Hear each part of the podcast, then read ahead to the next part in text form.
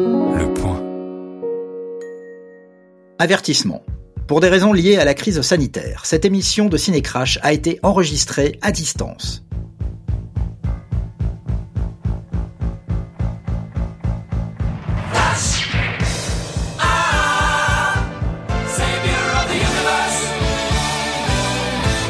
Ah, je kiffe, je kiffe ce morceau. Merci Queen, merci Freddie Mercury, c'est grandiose.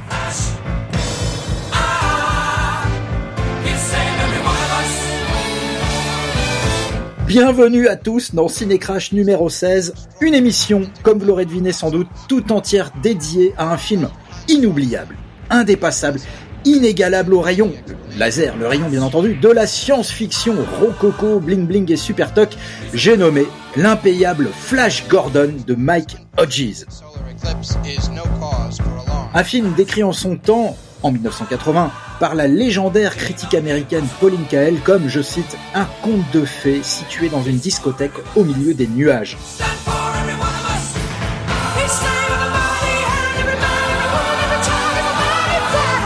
Flash Gordon, une super production d'Ino De Laurentiis. Oui, oui, oui, le même producteur italo-américain à qui euh, l'on devait déjà en 1968 Barbarella et à qui l'on devra en 1984 le Dune de David Lynch.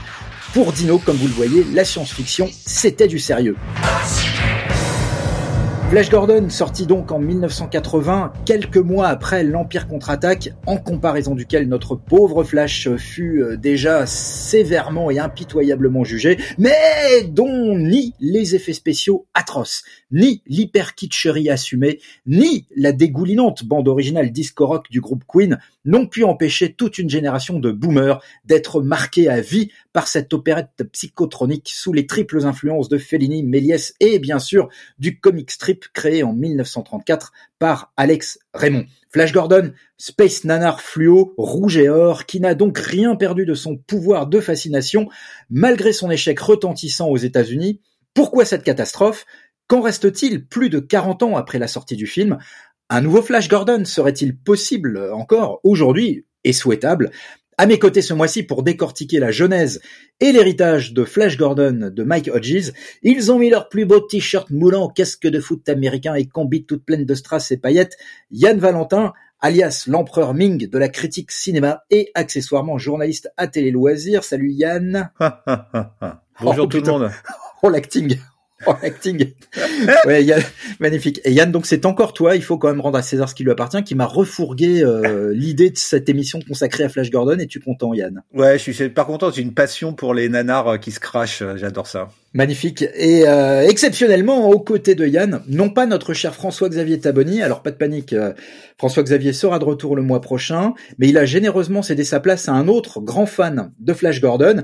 Et euh, Cinécrash n'est pas peu fier, je vous le dis, d'accueillir une guest star de luxe, le prince barine de la pop culture, j'ai nommé Romain Brett, grand spécialiste de la bande dessinée au point, euh, et Romain donc qui a couru tel Guy l'éclair pour remplacer FX au pied levé. Alors je crois Romain que toi aussi un Flash Gordon, c'est bien un film qui a euh, imprimé ta mémoire. Salut Philippe, euh, merci pour l'invitation. Oui, Bien, oui, ça a imprimé ma mémoire. euh, J'avais six ans, j'étais avec ma maman et on a- j'ai regardé je, Flash Gordon euh, sur grand écran à sa sortie. J'ai acheté la bande dessinée et les euh, produits dérivés. Il devait y en avoir deux à la sortie parce que ça n'a pas marché.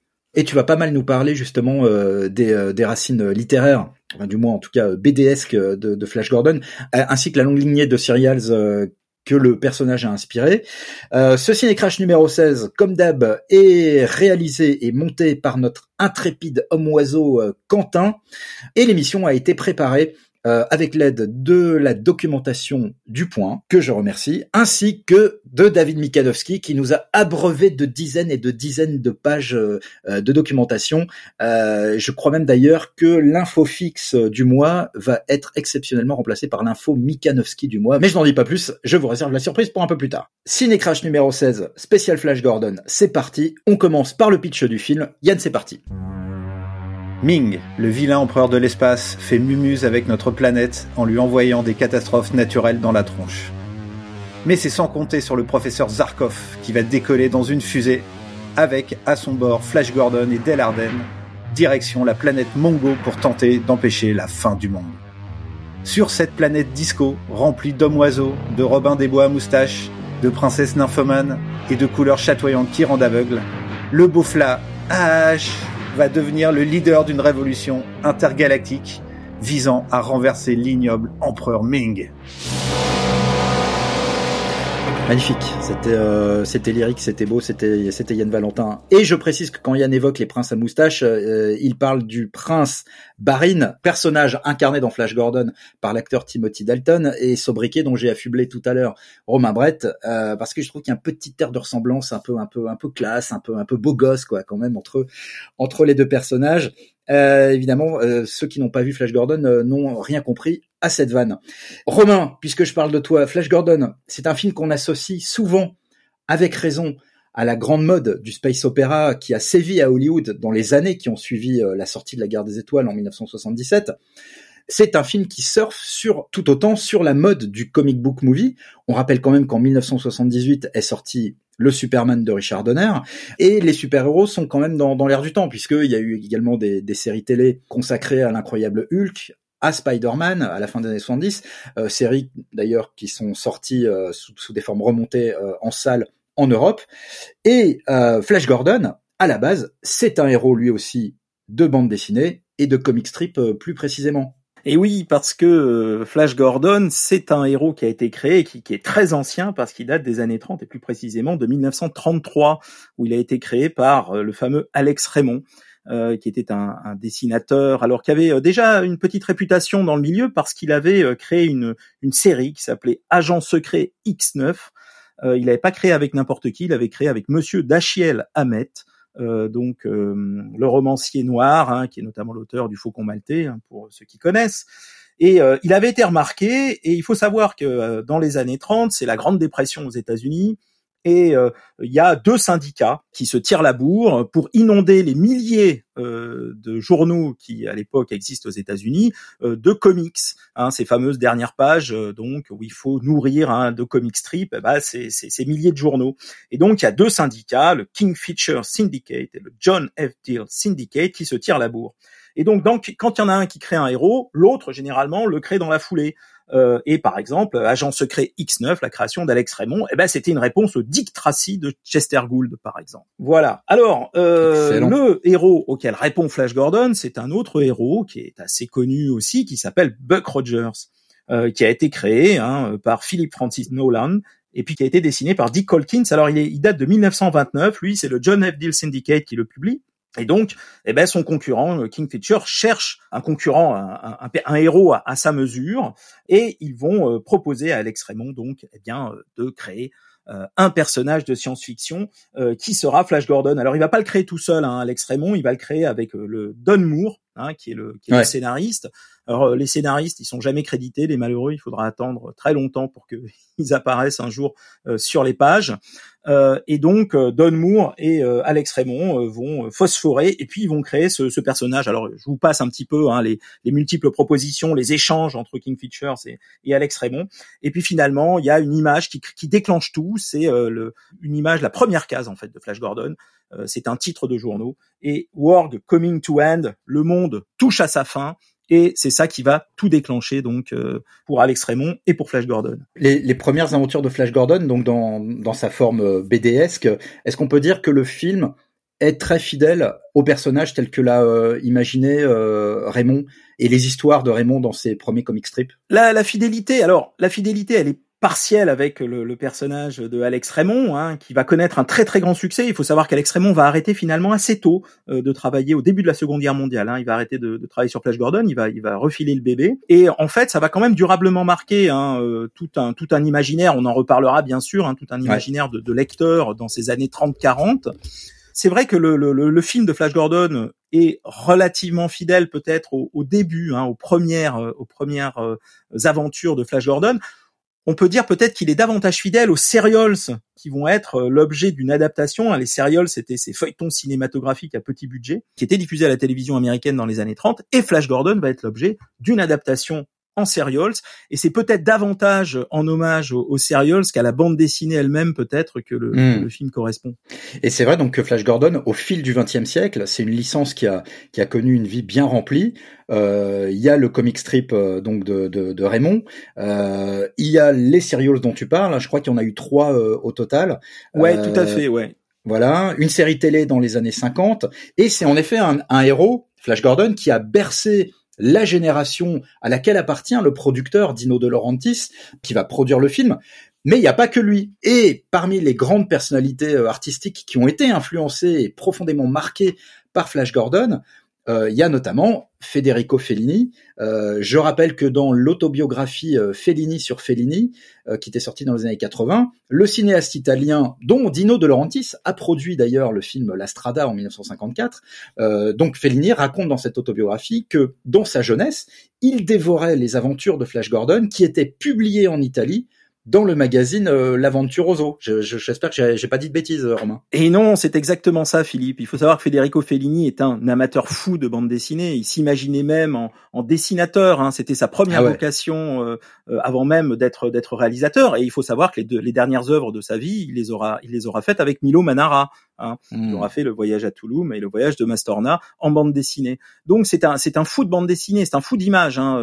Fellini il dessine beaucoup et Flash Gordon fait partie de, de, ces, de ces héros qui ont bercé son enfance, et notamment, il le dit effectivement dans son autobiographie, hein, sous le fascisme, euh, l'une des échappatoires euh, finalement à, la, à, la, situation politique hein, qui était épouvantable, euh, pour lui, eh bien, c'était précisément ces comics américains et en premier lieu Flash Gordon avec son imaginaire. Hein, on reviendra peut-être sur l'héritage, notamment en termes de, en termes graphiques et en termes de, de choix, euh, donc qui, qui, ont été faits par Mike Hodges, peut-être qui peuvent être apportés à la bande dessinée.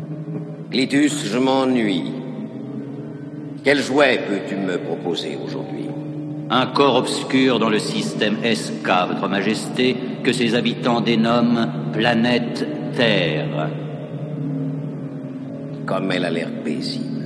On n'en a pas encore parlé, mais Flash Jordan, c'est aussi le serial et la série télé ont hyper influencé euh, George Lucas. Et George Lucas a été en gros le un des premiers à vouloir faire Flash Gordon en, film. Et donc lui, il a commencé à chercher, à aller voir euh, le, le, syndicat, euh, le King Feature Syndicate, King Feature Syndicate, le, dont parlait Romain le propriétaire des droits de Flash Gordon, pour faire le film. Et c'est là qu'il a découvert qu'il y avait déjà d'autres personnes qui avaient déjà posé des options, dont a priori Fellini et peut-être aussi un réalisateur français assez célèbre et assez euh, incongru, on pourrait dire ça, c'est Alain Resnais, qui était accessoirement un énorme fan de bande dessinée lui aussi. Et donc a priori, c'est pour ça que George Lucas a pas pu euh, faire le film parce qu'il y avait déjà des droits, il y avait aussi une histoire comme quoi il réclamait 80% des bénéfices euh, les ayants droit, donc il a refusé euh, aussi. donc voilà, et c'est comme ça qu'on a appris que Fellini avait commencé à travailler avec Dino de Laurentiis, mais il n'a pas travaillé super longtemps, hmm. parce que je pense que déjà il y avait une divergence de vue sur ce que voulait Federico Fellini sur le film et ce que voulait Dino de Laurentiis. Et, et, Federico Fellini, pour la petite histoire, a priori, il aurait travaillé lui sur une copie de Flash Gordon en bande dessinée en Italie pendant les années 40 parce qu'à un moment ça a été interdit sous Mussolini. Et donc lui, il aurait carrément travaillé sur des euh, un plagiat en fait. Et c'est pour ça aussi qu'il était ultra fan de la de la BD. Avant même que euh, Dino De Laurentiis euh, ne concrétise la, réalisation de Flash Gordon, euh, un petit mot sur la fameuse parodie érotique du personnage Flash Gordon. Moi, je l'ai jamais vu. parodie qui est sortie en 1974, mais qui a laissé sa petite trace elle aussi, si j'ose dire. Ouais, moi je l'ai vu, c'est une petite kitscherie euh, assez vieux dégueulasse, vieux vieux dégueulasse Yann. Polissonne et assez marrante. En fait, à la base, euh, ils voulaient faire un film X et euh, ça, le budget était tellement énorme qu'ils ont été obligés de transformer ça en film érotique pour euh, pouvoir euh, essayer de rentrer dans leurs frais. Mais en fait, c'est un film qui respecte vachement le, ah le, comics. C'est une vraie adaptation de Flash Gordon en, en parodie Polisson et pour certains il y a même euh, de la stop motion à la fin avec un monstre géant enfin bon c'est vraiment euh, aussi hyper respectueux euh, du matériau d'origine et même quelque part des fois même encore plus respectueux que le Flash Gordon disco italo disco dont on va parler après quoi. Ouais, donc euh, à essayer de le découvrir quand même ce, ce Flash Gordon. Ouais, il y a une copie en plus, je pense que ça va ressortir bientôt dans une super copie je sais pas aux États-Unis ou en France en Blu-ray. On note. Et aussi on peut parler aussi en 1975 dans le Rocky Horror Picture Show ah oui, oui. Il y a aussi une référence dans la chanson d'ouverture euh, à Flash Gordon parce que le l'auteur de la pièce euh, du Rocky Horror Picture Show était super fan et il a joué aussi, il a un tout petit rôle dans le film Flash Gordon. C'était un pote de Mike Hodges. Excellent, excellent. Euh, donc Dino De Laurentiis euh, est déjà propriétaire des droits euh, cinéma de Flash Gordon dès le début des années 70. et Yann, évidemment, les auditeurs de Ciné Crash connaissent bien Dino De Laurentiis puisqu'on avait déjà parlé de lui au moment de, Dune dans une précédente émission. Flash Gordon, c'est pas du tout le bébé de son réalisateur euh, Mike Hodges, sur lequel on va revenir tout à l'heure, à l'inverse de Star Wars, qui était vraiment le bébé de George Lucas, Flash Gordon, c'est vraiment le bébé de, de Dino De Laurentiis c'est un héros de sa jeunesse, comme l'a été d'ailleurs euh, King Kong, euh, dont il a produit le, remake avec Jessica Lange. Euh, et donc, et donc oui, pour pour Dino De Laurentiis, c'est presque un, comme disent nos amis anglo-saxons, Flash Gordon, c'est un work of love. Ouais, c'est ça. Et après, en même temps, tu parlais tout à l'heure de Barbarella, il avait aussi adapté Danger diabolique, qui est aussi une BD italienne super connue en Italie. Donc c'était vraiment un fan... bien sûr, c'est un grand classique. Et, ouais, et c'est un grand grand fan de pop culture parce qu'après, même après, il a fait Conan, il a fait Calidor. Enfin, toi, des, c'est toujours été à fond là-dessus. Et donc après, donc il perd euh, Federico Fellini et il va se rabattre Dino de Laurentiis sur un nom alors totalement improbable encore, Nicolas Roeg. C'est un réalisateur anglais qui était ultra coté à l'époque, qui venait ah de faire le film The Man Who Fell from to Earth, l'homme qui venait d'ailleurs avec Bowie en 1976 réalisateur de Ne vous retournez pas aussi en 1973, ah, un film considéré, voilà, fabuleux, considéré comme un grand classique du cinéma. Et donc, il demande à Nicolas Rugg de s'atteler au film en 1977, et pendant un an, Nicolas Rugg, accompagné du scénariste d'Opération Dragon ah et de Truck Turner, Michael Allen, ils travaillent un an sur un scénario de Flash Gordon. ils vont aller vraiment très très loin. On a, il y a encore maintenant, on peut voir des dessins préparatoires. Enfin, vraiment tout. Oui, ils vont travailler euh, vraiment plusieurs mois, voire euh, une bonne année sur le. une bonne année dessus. Et alors eux, ils sont partis dans une, une, direction complètement différente. Ils sont partis dans une espèce de trip mystique. Coucou, on peut un petit coucou aux dunes de Jodorowsky ouais, parce ça, que c'est un peu le dune, ouais, c'est ça. Ça y ressemble vachement. En fait, euh, dans ce qu'il voulait faire, c'est qu'en fait, Ming éliminait tous les habitants de la Terre et il gardait lui et Del Arden pour la repeupler. Et ah oui, genre Adam et Ève, quoi. Ouais, et, il et il transformait euh, Flash en une espèce de dieu. donc voilà, donc un espèce de trip psychédélique. Ah ouais, ouais. c'est bien une idée euh, à la Jodorowsky presque. Hein, ouais, carrément, carrément, c'est dingue. Et au casting, il voulait Debbie Harry en princesse Aura et David Carradine euh, en empereur Ming. Donc euh, voilà, les mecs ils sont partis dans une direction complètement différente. Et donc, bah, Laurentis, à un moment, euh, bon, il sait pas trop ce qu'il voulait. Donc il a un peu, euh, il a commencé à contacter euh, Lorenzo Semple Jr., qui est un scénariste avec qui il avait travaillé déjà sur euh, Les Trois Jours du Condor et King Kong, mhm. pour essayer de retrouver un peu l'esprit, de rebosser un peu le truc. Il vire euh, Nicolas Rugg et euh, Michael Allen qui se barre euh, quand il apprend qu'il y a un, autre scénariste qui arrive. Ils, ont longtemps, ils ont longtemps bossé sans savoir qu'ils étaient en fait virés, hein, je crois. Ouais. en plus, hein. ça n'a pas été très. Je pense que ça fait partie du budget faramineux du film. Ils ont dû claquer en pré-production un truc de malade. Et Lorenzo Semple Jr. c'est aussi quelqu'un de connu dans, pour les fans de comics c'est un des scénaristes de la série euh, Camp des 60s, Batman. Batman et le Frelon Vert. Il a bossé aussi sur le Frelon Vert avec ah, oui. avec Bruce Lee. En fait, il est ce qu'il y a de ce qu'il y a de bien avec avec Lorenzo Sample Jr., c'est que il va c'est lui, j'imagine, qui va amorcer euh, là euh, une des dimensions peut-être comiques parce que comme le disait Yann hein, euh, le, le, Batman des années 60 c'est quand même aujourd'hui des grands moments de rigolade. Et, et c'est vrai qu'il y a, y a ce profil là qui va apporter au film. Et alors comment après avoir décidé de virer Nicolas Rugg et son scénariste Michael Allen comment Dino De Laurentiis se reporte-t-il finalement sur Mike Hodges? Parce que là aussi c'est quand même un choix complètement contre nature. A priori quand on sait d'où vient Mike Hodges qui est ce monsieur d'ailleurs? Alors déjà, alors on va, on va, je vais juste euh, préciser ce que Michael G, c'est le huitième réalisateur qui a contacté euh, ah ouais. Dino de Laurentiis. Et après Nicolas Rugg et avant Michael G, ah, lequel euh, tu vas dire de, Dino de Laurentiis a contacté Sergio Leone, lui aussi énorme fan de Flash Gordon pour réaliser le film. Incroyable. Et Sergio Leone a refusé parce qu'il trouvait que le scénario justement il devenait beaucoup trop comique et, et, et délirant et il s'éloignait beaucoup trop du du matériau d'origine.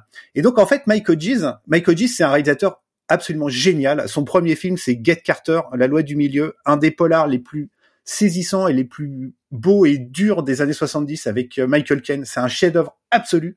C'est un mec qui vient du théâtre. Et à la base, Mike Hodges, Dino De Laurentiis, il l'avait contacté pour faire la suite de Flash Gordon. Et comme euh, bah, il avait plus de réalisateur et que Michael Gis venait de se faire virer du, de la malédiction 2 qu'il avait commencé il y a assez très très peu de temps, et ben Michael Gis il a accepté un peu à l'arrache comme ça de faire le film. Et donc il a débarqué un peu au milieu de nulle part et c'est là où il a découvert un peu le traquenard.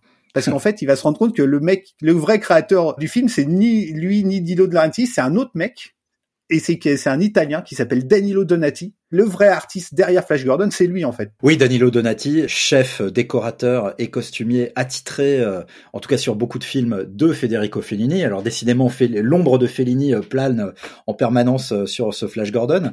Et oui, comme le dit Yann, Danilo Donati va être vraiment le bon peut-être pas le patron, mais enfin euh, oui, un, un, patron euh, certainement plus influent sur le film euh, que ne va l'être Mike Hodges, qui va finalement prendre son parti de cette situation. il l'a dit lui-même dans plusieurs interviews. Ouais, Danilo Donati, c'est c'est c'est peut-être hein, le vrai le vrai réalisateur de de Flash Gordon.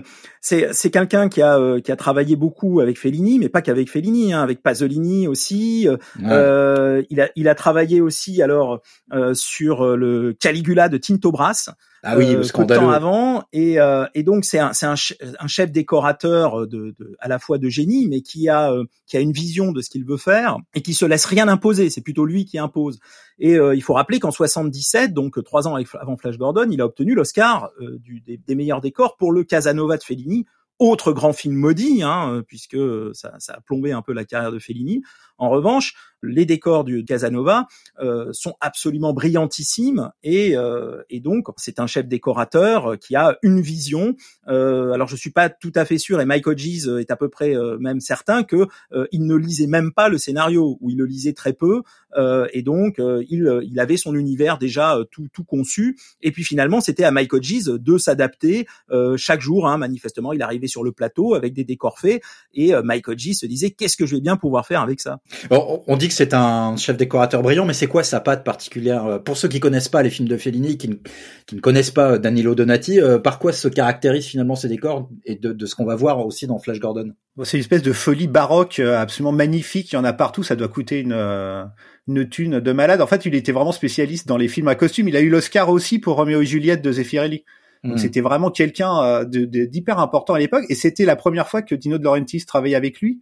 Et Dino de Laurentiis rêvait de travailler avec lui, donc il lui a donné manifestement carte blanche avec euh, vraiment un chèque euh, en blanc. Et donc c'est pour ça que bah, on va voir. En fait, c'est absolument luxuriant, c'est absolument visuellement, c'est euh, c'est c'est incroyable, c'est tellement foisonnant que tu peux te perdre dans les les scènes. Tellement c'est beau, tellement tout est parfait. Chaque chaque costume, c'est un défilé de mode, de la haute couture.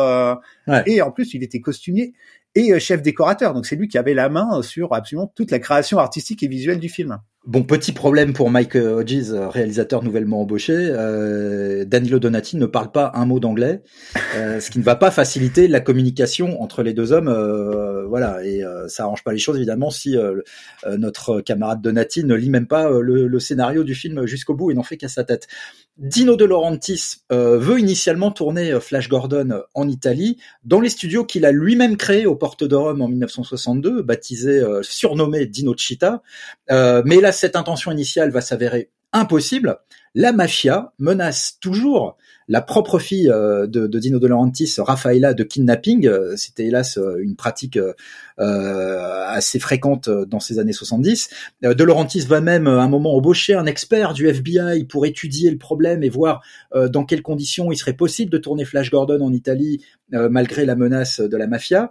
bon, finalement, il va être décidé que c'est trop dangereux. Et par ailleurs, de toute façon, les syndicats italiens refusent de se plier aux cadences de tournage que Dino euh, veut imposer sur Flash Gordon, euh, à savoir euh, faire des heures, travailler jusqu'à pas d'heure en semaine et travailler aussi le week-end. Donc Dino De Laurentiis va finalement choisir de tourner Flash Gordon en Angleterre. il essaye d'abord de racheter les studios Pinewood, notamment où ont été tournés La Guerre des Étoiles et Superman. Il ne va pas y arriver et il va se rabattre sur les studios Shepperton où il réserve 12 plateaux, c'est ce que j'ai lu en tout cas, euh, de tournage pour Flash Gordon. Vous soutenez que c'est ma faute si l'on supprime la Terre? Précisément. Un autre nom dans l'équipe technique de Flash Gordon est assez crucial, c'est le directeur de la photographie euh, Gilbert Taylor, qui est un très grand chef opérateur des années 60 euh, et 70 et qui a bossé trois ans auparavant sur La Guerre des Étoiles. Oui, et qui a travaillé aussi sur plein de films assez cultes et mythiques des années 60-70 Il a travaillé sur Cul-de-sac, sur le Macbeth de Polanski, sur Frenzy, sur La Malédiction, sur le Dracula de John Badham. Enfin, c'est vraiment quelqu'un d'hyper important. Et en fait, Flash Gordon, c'est un peu le dernier grand film de sa carrière. Après, il est un peu. Euh, Ouais, Il y, a, effet. il y a un petit côté, il y a un petit côté Dream Team. Hein, si on Mais ouais. si on cumule un peu entre Lorenzo Sample Jr. qui a travaillé sur les Trois Jours du Condor, Dadino Donati, euh, Gilbert Taylor, euh, il y a il y a un petit côté Dream Team euh, pour Ah ouais, euh, ouais. pour ce pour ce film. hein. Ouais, ouais. Et c'est étonnant de voir, euh, bon bah finalement, euh, qu'est- qu'est-ce qui est ressorti de cette collaboration entre des entre des cadors, quoi. Cherchez les voyants d'atterrissage! Mais ce n'est pas mon créneau! Flash, quel voyant! Sur le tableau de bord Tapez dessus au hasard! Flash! Est-ce que votre moniteur vous a déjà appris l'atterrissage? Je redoutais cette question, hélas, non! Attention Je mets la sauce! Euh, on n'a pas parlé du casting. Et alors là, on est quand même dans un truc euh, complètement dingo, quoi, avec un casting aussi foufou que le film lui-même. Euh, avec donc dans le rôle titre Sam Jones, mais d'où vient ce mec? Melody Anderson dans le rôle de Dale Harden, mais d'où vient cette meuf? Max von Sydow dans le rôle de Bing, mais d'où vient ce mec? Ah, je plaisante, je plaisante, je déconne, on sait très bien d'où vient Max von Sydow, bien sûr. Euh, Chaim Topol, bon, ils ont tous été engagés un peu à la Dino de Laurentiis, il y a plein d'anecdotes euh, géniales sur le sujet. Sur Sam Jones, par Ouais, exemple, oui, Romain euh, Sam Jones, euh, euh, c'était un, un illustre inconnu. Il était totalement inconnu. Il a été repéré selon l'anecdote, parce qu'il y a tellement d'anecdotes euh, apocryphes ou légendaires qui circulent sur sur ce sur ce film. Il aurait été repéré par la belle-mère de Dino de Laurentiis, c'est-à-dire la mère de Silvana Mangano, la grande actrice italienne avec qui était marié euh, Dino de Laurentiis. Ouais. Euh, il aurait été repéré dans un jeu télévisé Hollywood Square, c'est ça? Ou, euh, Ouais, ou The Dating Game. Enfin, en fait, il y a Ouais. plusieurs titres. Il donne C'est plusieurs noms. ça. Et ça, c'était un, un jeu télévisé. euh, Il, elle l'aurait, elle l'aurait repéré, hein, euh, plutôt beau gosse. Euh, Alors, il était pas blond euh, à l'origine, alors que bon, Flash Gordon, c'est quand même le blondinet absolu. et, euh, et donc, c'est, c'est à la suite de ça, parce qu'il avait une, une, une carrière euh, proche du, proche du néant. euh, C'est C'est c'est pas un ancien officier de marine, enfin officier, ou en tout cas il a alors fait c'était un, l'armée. c'était un, un- ouais, il était, il était dans l'armée américaine, je crois. hein. Bon, c'est un Ouais. type qui est bien bâti hein, quand on regarde. euh, Ouais. quand on Il regarde était Flash aussi Gordon, euh, euh, modèle euh, modèle nu pour le magazine Playgirl. Oui, il a fait la Yann- page intérieure, je crois. Tou- Toujours les scènes références de Yann dans cette Et il émission. avait joué, il avait joué un rôle muet dans le euh, Ten de Black Edwards avec Dudley Moore à la fin où il fait un mec qui se marie. Euh... Enfin voilà, c'était un peu, c'était absolument personne ce mec. C'est, nobody, hein. c'est vraiment nobody, hein, Sam Jones. Moi je trouve que c'est euh, c'est dans l'air du temps parce que par exemple Christopher Reeves dans Superman c'était pas quelqu'un de super connu quand il a été choisi et tout le casting de Star Wars était totalement inconnu à l'époque. L'idée de prendre un inconnu total pour prendre pour faire Flash Gordon c'était pas une mauvaise idée. L'autre truc qui est absolument excellent c'est de savoir qui était pu. pressenti avant. Eh oui. Eh oui. Parce que vraiment, à la base, Dino De Laurentiis, il voulait Kurt Russell. Oh Pour nom de réaliser. Dieu. Ça c'est de l'anecdote, nom de Dieu. Allez. Et bon, Kurt Russell, il trouvait ça un peu trop crétin. Il est parti faire New York 1997 avec euh, John Carpenter, ce qui était Ouais, plutôt... Moi j'avais lu, moi j'ai lu Yann que même euh, Dino De Laurentiis l'aurait trouvé trop fade, euh, Kurt Russell. Alors quand on voit Sam Jones, on peut se marrer quand même. Ouais, tu m'étonnes. Et sinon, un autre acteur hein, totalement improbable à postuler pour le rôle, c'est Arnold Schwarzenegger. Alors, tu vois, pour le coup, il ressemble pas euh, vraiment au personnage. Hein. Et euh, donc, il aurait, lui, il a été recalé parce qu'il avait un accent autrichien euh, dégueulasse. Mais bon, après Exactement. Dino, il l'a gardé pour faire euh, après le film culte Conan. On, on- il ressemble plus à Conan qu'à euh, Oui. De Arnold. Et sinon, alors il y a deux autres noms qui ont traîné. Alors je sais pas à quel niveau jusqu'où c'est allé. C'était Jeff Bridges qui jouait Oula. le héros dans King Kong et Harvey Keitel. Alors je sais pas le degré de véracité des trucs, mais là tu te dis, mais, euh, ils sont allés très loin quand même. Ah ouais, d'accord. Mais bientôt, on va découvrir que Robert Castel a aussi auditionné. Sim, Patrick Topalov, c'est merveilleux. Euh, qui qui d'autre est Alors Melody Anderson, la toute jeune, toute jolie, toute jeune euh, Melody Anderson, d'où vient-elle pour jouer Del Arden Moi, moi j'ai vu qu'elle avait euh, joué en 79 hein, euh, dans le roman d'Elvis de John Ah mais oui, Carpenter. de Carpenter, oui, tout à fait. Ouais, ouais. Et donc c'est manifestement là, je pense qu'elle aurait été repérée. Euh, D'ailleurs, c'est Kurt Russell hein, qui joue Elvis Presley, donc tout ça se. Ouais, se tout ça, se, euh, tout ça se tient. Et, ouais, avant elle, avant elle, euh, il avait été envisagé d'embaucher dans le même rôle euh, Dale Haddon, qui était une espèce de, de euh, oui, ancien ancien modèle qui a fait quelques rôles euh, avant Flash Gordon euh, et Ah, aussi plus après d'ailleurs. Oui, que quelques rôles. Hein. C'était une vraie actrice. euh, elle a, alors elle a joué. Alors je vais être content. Je vais pouvoir euh, donner le titre de d'un des films les plus improbables euh, de tous les temps, un film français de science-fiction qui s'appelle Spermula en Ah, 1976. mais oui, Spermula, bien, Bien sûr. sûr. Et elle jouait dans Madame Claude aussi. Elle a fait plein de comédies polissonnes italiennes dans les années 70. Je pense Oui, que c'est là qu'elle a été euh, vue par euh, Dino De Laurentiis. Mais Après, elle- on l'a elle a- revue dans La Crime après. Bah voilà, c'est ce que j'allais dire. Euh, aux côtés de Claude Brasseur, euh, film français de 1983. Et je crois qu'elle a joué dans un film aux côtés de Nick Nolte également. Et, euh, et en fait, à la base, c'était vraiment elle. C'est elle qui a été choisie. Et Ouais. elle a été choisie jusqu'au tout début du tournage. Et pour une raison euh, totalement improbable, euh, peut-être que ça matchait pas avec euh, Sam Jones, elle a été virée. Et ils ont appelé le second choix, qui était donc Melody Anderson, qui était aussi une actrice canadienne. Et elle, elle avait joué aussi dans un petit rôle dans l'âge de cristal. Et elle, elle débarque complètement Ah oui, mais genre, Euh, mais du jour au lendemain, quoi. du jour Hein, au lendemain. On l'appelle font- un vendredi soir et euh, Elle est à New York, est- ils la font venir à Londres. Enfin bon, c'est un truc de dingue, ouais. Et donc, et elle, elle apporte un truc que je trouve qu'il n'y avait pas Dale Hayden, c'est que euh, Melody Anderson, c'est la girl next door américaine, et je trouve qu'elle, elle correspond beaucoup plus au personnage de Dale Arden que pouvait euh, être Dale qui a une espèce de côté beauté glacée, qui est une Absolument. femme très très belle. Alors, je crois que dans, dans le film, elle est a- agent immobilière, hein, je crois. hein. Ouais, agent, film. agent, de, agent de voyage, non pas Agent de Agent de voyage, voyage, oui, tu as raison, c'est agent de voyage. Enfin, c'est vraiment un boulot, euh, voilà, c'est c'est effectivement le boulot de, de Girl Next Door. Ouais, c'est, c'est, c'est très improbable. Euh, un mot sur Max von Sydow dans le rôle de Ming. Je- il me semble avoir lu qu'il a eu le rôle parce que c'était un pote de, de Dino De Laurentiis, mais bon, je. Oui, puis en Je plus, sais je pense que euh, il, il- lui, il a dit oui tout de suite. Sauf qu'il est, en plus, euh, lui, il a- ça l'amusait. C'était la première fois qu'il faisait un truc, un film un peu un gros budget, un peu décérébré. Lui, c'était vraiment. euh, Ce sera un le premier, ce sera pas le dernier. Hein. Ouais, ouais. Mais ça, c'est vraiment, un, c'est un acteur tellement, c'était déjà un acteur fabuleux et un acteur, euh, un des plus grands acteurs du monde à l'époque. Donc, il est vraiment parti pour s'amuser. Les autres anecdotes, c'est sur Hans Zarkov aussi, euh, Philippe. Ah bah oui, Ah ouais, le Topol, personnage de Zarkov. Topol. Non, Topol, c'est un, acteur israélien en fait, hein, euh, qui euh, qui avait joué, euh, qui était surtout connu pour son rôle dans, dans une comédie musicale qui s'appelait Le violon sur le toit, qui avait fait un carton à, Hmm. à, à- à Broadway. Et donc euh, lui, euh, c'était un, un acteur qui n'était pas très très connu. Euh, En, en Israël, il était quand même assez connu. C'est une des- c'est un des, des grands acteurs euh, israéliens. Et qui faisait Euh, beaucoup de théâtre, en effet. Il était surtout connu Ouais, sur les tout planches. à fait, ouais, théâtre et, et comédie musicale. Et, et il me semble bien que c'est Brian Cook qui est le premier assistant réalisateur de Flash Gordon, qui, a- qui raconte dans une interview, dans un des making-of du film, que Dino De Laurentiis euh, s'est littéralement euh, décidé pour le rôle de Zarkov entre Warren Oates, un acteur très connu euh, hollywoodien, en tout cas des cinéphiles, euh, qu'on a vu notamment chez, chez Peckinpah, euh, dans Apportez-moi la tête d'Alfredo Garcia et La Horde Sauvage. Donc, Dino De Laurentiis hésitait pour ce rôle de Zarkov entre Warren Oates et Topol, et il s'est décidé juste en tirant à pile ou face, quoi. Donc, c'est vraiment, c'est de, de Laurentiis style. Ouais, Euh, Warren Oates, hein, quand même. Tu vois, le mec, Bah oui, euh, le mec badass de apportez-moi la tête d'Alfredo Garcia, Hans Zarkov, euh, ça envoie. Et il y a un autre nom aussi qui est- c'était avant, qui a dû être abandonné, c'était Denis Hopper aussi, à un moment. Ah, je sais Ah, pas. ça aurait été, ça, ça aurait été pas mal. Ouais, ouais, ouais.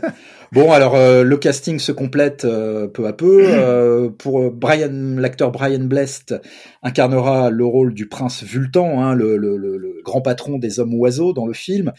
Timothy Dalton, auquel je te comparais très avantageusement, quand même, il faut le dire. merci, merci, hein, merci, parce qu'il est, est quand même vraiment beau gosse. hein. Oui, oui, c'est vrai, c'est vrai, prends-en de la graine. Euh, dans le rôle du prince Barin et Peter Wingard. J'ai un petit faible pour ce, pour cet acteur hein, qui joue euh, donc Clitus. Alors il faut savoir Clitus, c'est un Oui, personnage. alors c'est qui Clitus dans le film hein? Alors euh, Clitus dans le film, c'est une sorte de, de croisement entre Doctor Doom, hein, Docteur Fatalis, et puis euh, Dark Vador. hein. Exactement. Euh, c'est c'est le méchant, c'est le bras droit de Ming. Il a un masque, donc qui recouvre son visage. On verra jamais son visage.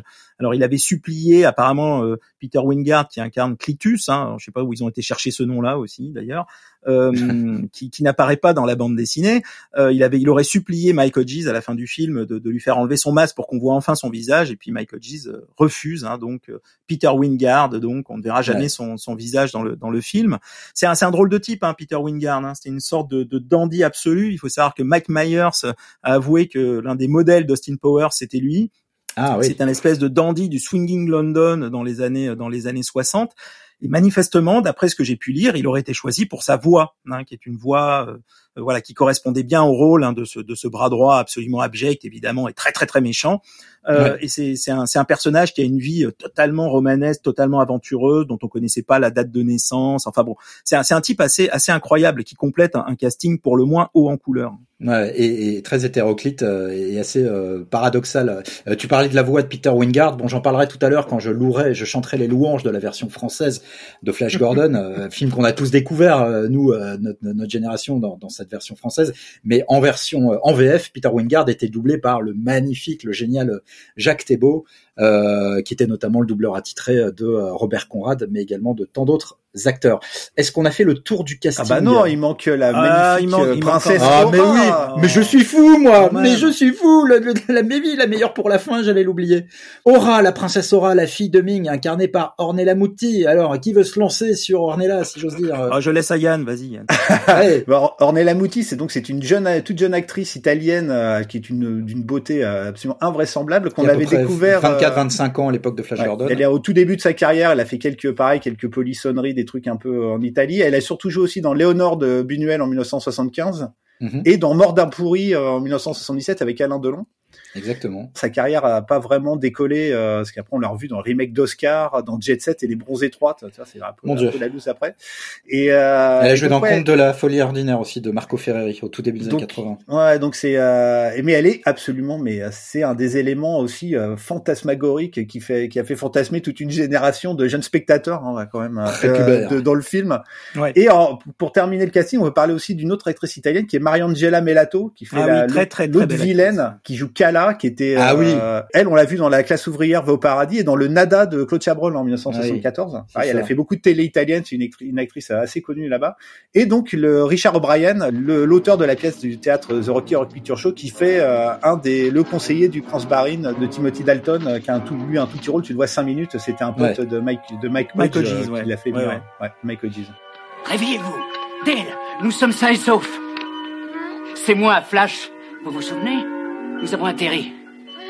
Je suis chez moi Et ça, j'en doute. Avant qu'on aborde le tournage à proprement parler de Flash Gordon, Yann, tu voulais rajouter un dernier petit détail sur le casting du film. Oui, et plus précisément sur un acteur qui n'a pas joué dans le film, c'est Buster Crabbe, qui n'est autre que le Flash Gordon des sérioles des années 30.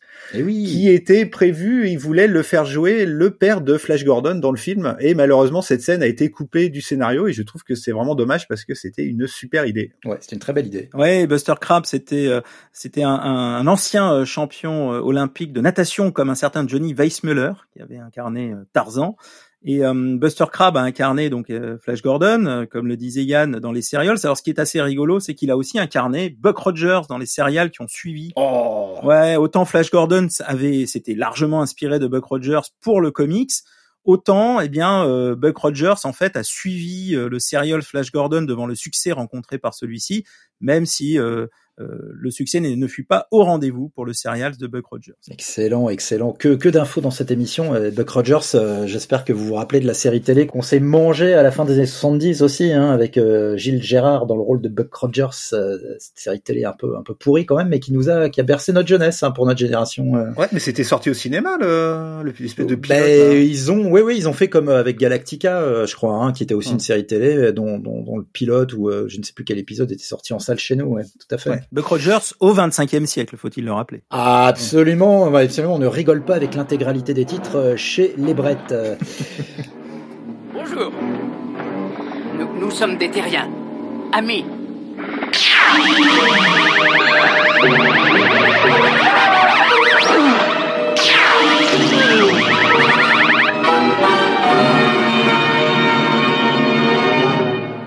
Voilà, on a terminé sur le casting euh, et tout ce beau monde, tout ce casting bien bigarré et paradoxal où de parfaits inconnus euh, euh, de grands noms de, la scène ou du répertoire classique.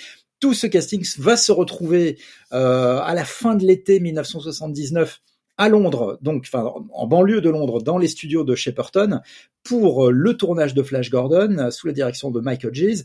Pour 17 semaines à peu près, euh, le tournage va s'achever juste avant Noël 1979. 17 semaines auxquelles il faudra ajouter euh, 14 semaines de prise de vue supplémentaires qui vont être tournées euh, après donc euh, par une seconde équipe. Et euh, le fait que euh, le tournage s'achève à Noël a son importance on le verra tout à l'heure.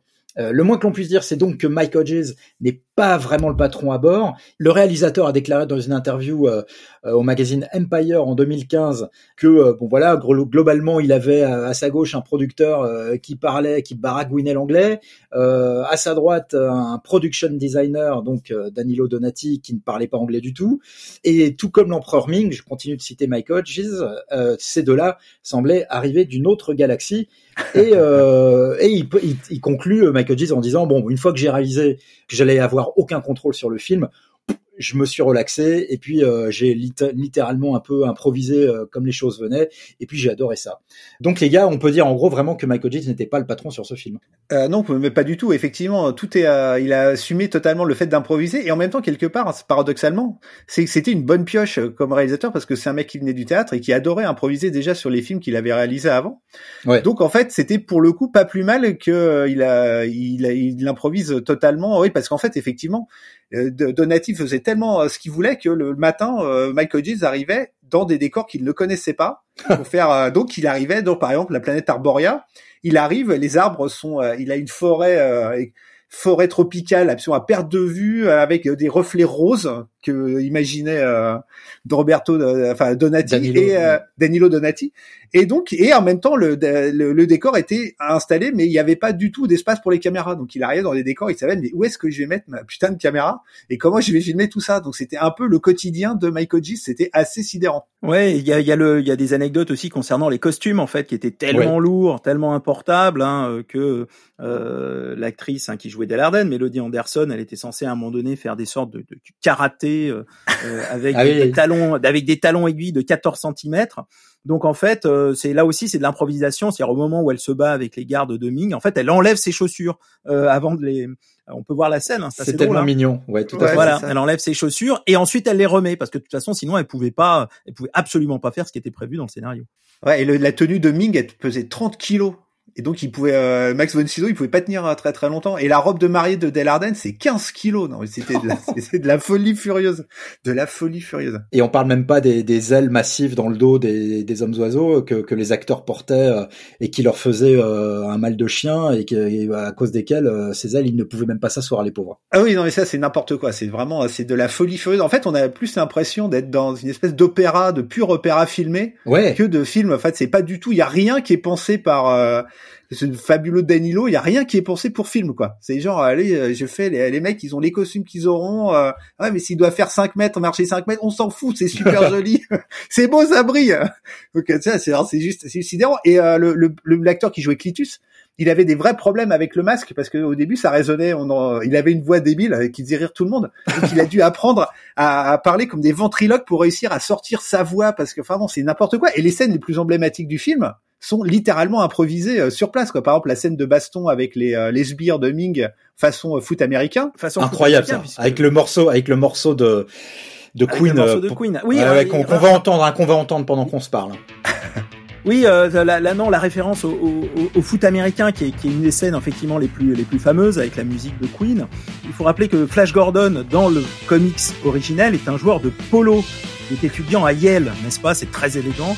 Euh, évidemment, c'est très à la mode surtout à l'époque. Ouais. C'est très très classe. Hein. Il est champion de polo et en fait, évidemment, l'adaptation, c'est de faire de Flash Gordon un quarterback euh, de, de, foot américain qui est une star euh, et euh, qui se met effectivement à faire un match de foot américain face aux soldats de mine dans ce qui est effectivement une des scènes les plus les plus iconiques du film. Ouais, parce qu'en fait, il, vous voyez les œufs verts. Enfin, pour ceux qui ont vu le film, en fait, il y a des à la cour, il y a des gens qui ont des œufs géants, des œufs d'autruche verts et en fait, c'est, il a vu ça, il a dit, oh, c'est un ballon de foot et on va faire euh, la scène de baston euh, en mode foot, foot américain. Et donc c'est, et en plus dans cette scène, Del Arden, Melody Anderson, qui commence à jouer la cheerleader, c'est aussi une impro quoi. ah oui oui, quand elle fait go flash go, ça c'est ouais, C'est de l'impro pur. Et même et pour aller jusqu'à la fin, le saut final inoubliable, l'inoubliable. devant la devant la caméra, devant la oui, caméra. Oui, avec le de, de fish eye. Euh, ouais, totalement improvisé. Il savait pas comment finir le film. C'est vrai que ouais, c'est vrai que Michael G disait qu'il ne savait pas comment terminer le film. Enfin bon, c'est quand même assez exceptionnel pour un film d'un budget faramineux. On s'est dit mais comment on va pouvoir terminer ce film? Et effectivement, il y a le saut de Flash, euh, bah, mais qui nous a marqué d'ailleurs. Enfin, qui est, qui est un des moments les plus marquants Bien du sûr. film. Hein. Aussi, à une scène assez culte du film qui est la, la scène où ils sont sur une espèce de plateforme avec le prince Bahreïn euh, où bat à mort. Cette scène aussi, elle était assez incroyable. On peut raconter plein de trucs parce que déjà la plateforme, elle faisait 10 mètres, elle était euh, 10 mètres de hauteur. Donc euh, fallait faire attention à pas, pas tomber. Elle était ultra chorégraphiée, mais en même temps le sol était argenté d'une, il était peint d'une magnifique peinture argentée qui se collait aux vêtements et à la peau des acteurs. Et c'est, tu le vois dans le film, dès qu'il commence à être par terre et qu'il se relève, il y a un peu de peinture argentée, ce qui fait qu'il est obligé d'arrêter, mais tout le temps pour nettoyer les acteurs et les remettre sur la plateforme. Enfin bon, c'est. La scène se trouve dans, dans le comics original, hein, ce, ce combat de ce combat de Flash Gordon avec euh, avec des, des, des pics qui sortent effectivement de cette plateforme parce que pour pour pour évidemment pimenter un peu tout ça, c'est le prince Vulcan qui, qui active un, un espèce de système où il y a des pics qui sortent. Euh, ça, c'est euh, totalement inspiré d'une de, scène hein, vraiment du, du, comics book. Donc, euh, donc il y en a quelques-unes quand même hein, qui sont qui sont vraiment tirées de là. Sam Jones, il va poser pas mal de problèmes aussi à la production, puisque je, il va pas très bien gérer son statut de passer de quasi inconnu à tout d'un coup star d'un film à 30 ou 40 millions de dollars. Ouais, les, infos qu'on a, alors il y a les infos, peut-être que Yann voudra parler notamment de, son de son départ précipité aux, États-Unis, qui, qui, qui, affectera quand même le destin du film, hein, parce que là, euh, il y a des y a des anecdotes qui sont plus ou moins plus ou moins claires concernant euh, les la, la, relation compliquée entre Sam Jones et Dino De Laurentiis, mais ça aura des conséquences très très préjudiciables sur euh, sur le film et la sortie du film aux États-Unis. Mais parmi les anecdotes, il y a notamment que Sam Jones, en fait, Dino Laurentiis aurait retrouvé Sam Jones dans un hôpital de Londres parce qu'il s'était battu ou apparemment il aurait été agressé euh, lors d'une de ses sorties alors que Dino De Laurentiis lui, lui, disait bien attention attention tu changes de statut maintenant euh, il faut que tu te tiennes à carreau pendant le, le, la durée du la durée du tournage. Et en fait bah il va sortir il va faire la fête il se fait euh, il se fait alpaguer par quatre quatre types il se bat je crois qu'il se fait ouvrir sa lèvre et l'anecdote c'est que Dino De Laurentiis se serait précipité dans l'hôpital en disant touchez pas touchez pas à ma, star il faut absolument pas le toucher parce que sinon il pourra pas tourner. Oui en fait en fait il y a vraiment deux, deux discours hein, sur le, le, les embrouilles. En fait, c'est vraiment entre Sam Jones et Dino De Laurentiis où le courant ne passait absolument pas. Donc pour Dino De Laurentiis, euh, Sam Jones était totalement incontrôlable. Et cette anecdote de l'hôpital, euh, il expliquait que c'est passé juste avant le film et qu'il euh, avait à un moment pensé à le virer. et en fait, ça s'est pas fait. Et pour Sam Jones, ça a rien à voir. C'est qu'en fait, il avait des problèmes de salaire et qu'il n'était pas payé. Et donc c'est pour ça qu'il s'embrouillait tout le temps avec son agent pour être payé toutes les semaines. Donc c'est il y a vraiment deux deux discours complètement antagonistes. Et d'ailleurs, ça effectivement ça a flingué complètement le tournage parce qu'à la fin des premières prises de vue euh, qui se terminent à Noël, ben Sam Jones il part aux États-Unis, il revient pas, il reviendra plus du tout. Il reviendra plus du tout de la prod quoi. C'est ça. Alors qu'il reste encore plusieurs semaines de tournage avec lui euh, qui, qui, était prévu euh, au planning.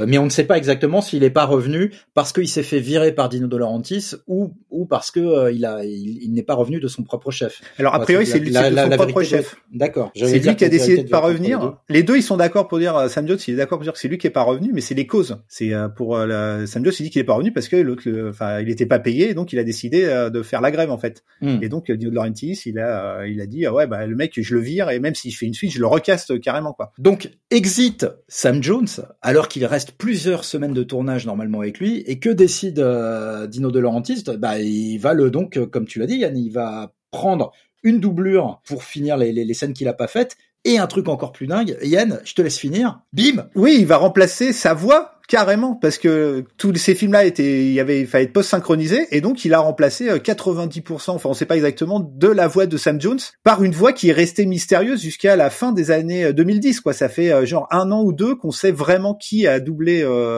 Sam Jones. C'est un acteur anglais qui s'appelle Peter Marinker, qui était un acteur assez connu pour les, il fait beaucoup de voix de dessins animés, de jeux vidéo et trucs comme ça. Et c'est un internaute qui a fait une vidéo YouTube. Il, arrivé il a réussi à prouver, lui, en 2016-2017, que c'était euh, Peter Marinker et Peter Marinker a confirmé l'info en 2020. C'est une info qui est restée euh, cachée pendant des années. Et en fait, quand tu vois Sam Jones parler normalement dans la vraie vie. Déjà, il est pas blond et il a pas cette voix-là, ce qui fait que pour sa carrière, c'est le mec, c'était mais c'est pas, c'est jamais Flash Gordon le gars, quoi. Tu vois, c'est juste n'importe quoi. Ah non, mais ça, je trouve cette histoire est complètement euh, incroyable, quoi. la, la, star du film d'un blockbuster qui se barre à mi-parcours et euh, le, le, film est terminé sans lui et en plus sa voix en post-synchronisation est entièrement refaite ou, ou en partie refaite euh, par un autre acteur dont on ne connaît même pas le. Là, c'est génial.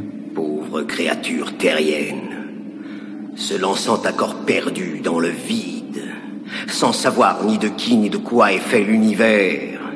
Et si vous aviez appréhendé de près ou de loin sa vraie nature, si vous en aviez eu la plus petite idée, vous auriez fui, terrorisé.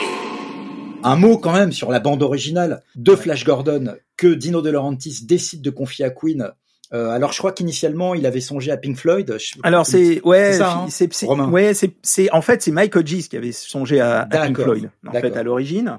Euh, et euh, finalement, alors là aussi, il y a, c'est un petit peu, c'est un petit peu contradictoire parce que euh, ça atterrit, ça atterrit chez Queen. certains disent que c'est Dino de Laurentiis, mais d'autres anecdotes disent que lorsque on dit à, à Dino de Laurentiis que c'est Queen qui va se charger de la musique, il dit mais qui sont ces Queens? Donc, donc en fait, apparemment, Dino de Laurentiis il connaissait pas du tout le groupe. Donc on sait pas, on sait pas très bien comment Queen s'est retrouvé finalement dans dans ce dans, dans, cette euh, dans cette aventure. Euh, C'était pas le choix premier, ça c'est sûr, de Mike de Mike Hodges. Alors en revanche, on peut dire ce qu'on veut évidemment de la euh, de la de la bande de la bande originale, qui a été un des gros échecs hein, de Queen, hein, des gros échecs commerciaux. C'était le neuvième, euh, neuvième album de Queen et qui n'a pas marché. Ouais, ça a été un gros four. Et en même temps, la, la, je crois que le film sans la BO de Queen, c'est pas le même Flash Gordon évidemment, parce ah que bah outre la outre la chanson titre, euh, qui a été composée d'ailleurs par Brian May, euh, la chanson de, de, le thème de Flash, hein, euh, que, que Flash. Ah Voilà, Savior of the Universe, n'est-ce pas mhm. euh, En fait, les, les, les, Queens se sont investis à fond, c'est-à-dire que eux, ils ont ah pour le coup, euh, euh, ils ont pour le coup euh, investi pleinement. Ils ont joué le jeu et Michael G's a suivi hein, les, les notamment il est, il est, il est sorti assez d'ailleurs épuisé il disait des, des, des sessions d'enregistrement parce que c'était évidemment des pop stars donc les types bossaient 48 heures sans dormir quasiment euh, donc il disait qu'il en pouvait plus et mais ils ont joué le, le, le jeu à fond et, euh, et c'est vrai que la, la, la, bande son qui accompagne le film participe de son identité. On n'imagine pas du tout Flash Gordon aujourd'hui euh, sans, ce, sans cette musique de Queen. Il y a quand même quelques passages que moi je trouve très très très très beaux, notamment le moment où euh, la, la capsule terrestre, la capsule terrestre qui emmène Zarkov, ouais. Flash Gordon et, Dale. Oui, oui, il y a une harmonie assez belle, ouais. Mm.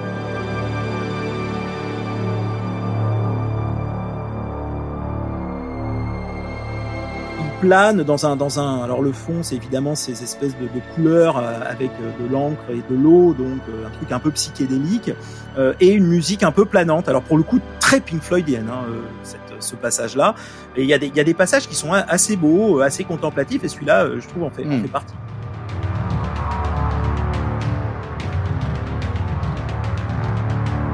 même, euh, ouais, on peut même euh, aller jusqu'à le, toi, le logo de la, le logo de Flash Gordon, c'est euh, Freddie Mercury qui l'a dessiné en fait. Freddie Mercury qui était un ancien étudiant d'art, c'est lui qui a fait le logo de la pochette du disque et qui est devenu le logo du film. Mais il faut, je crois que je vais remplacer les infos fixes maintenant par les infos Yann, hein, parce que ça c'est ça c'est de l'info. Et, et en fait, ils avaient découvert, on leur a montré des, eux aussi étaient des fans de, de BD et tout, ils ont vu des images du film et ils sont complètement adorés. En fait, ils ont transformé ça en, en opéra rock et c'était la, la première fois qu'un groupe de rock assez connu faisait la BO d'un film qui n'est pas un opéra rock. C'est aussi une première euh, de Dino De Laurentiis et de Mike Hodges. C'est aussi une grande première l'idée eh d'avoir pris un groupe de de rockers de rock pour faire de la musique de film. Et oui, ils allaient à contre-pied euh, total de des choix de, de Lucas euh, hum. avec Star Wars notamment, qui avait imprimé une mode orchestrale aux bandes originales. Je précise quand même qu'il y a une petite partie de la bande originale de Flash Gordon qui est un peu orchestrale. On entend quelques morceaux ici et là dans le film, et cette partie-là a été confiée au compositeur Howard Blake. Elle est géniale d'ailleurs. Elle est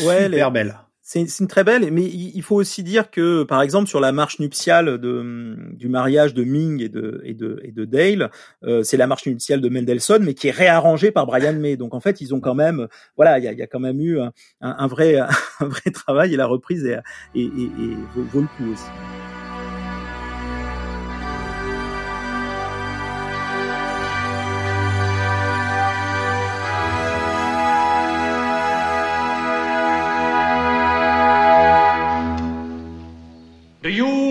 Merciless, ruler of the universe, take this earthling, Dale Arden, to be your empress of the hour? Of the hour. On s'achemine donc vers la sortie du film. Euh, aux États-Unis, Flash Gordon sort le 5 décembre 1980.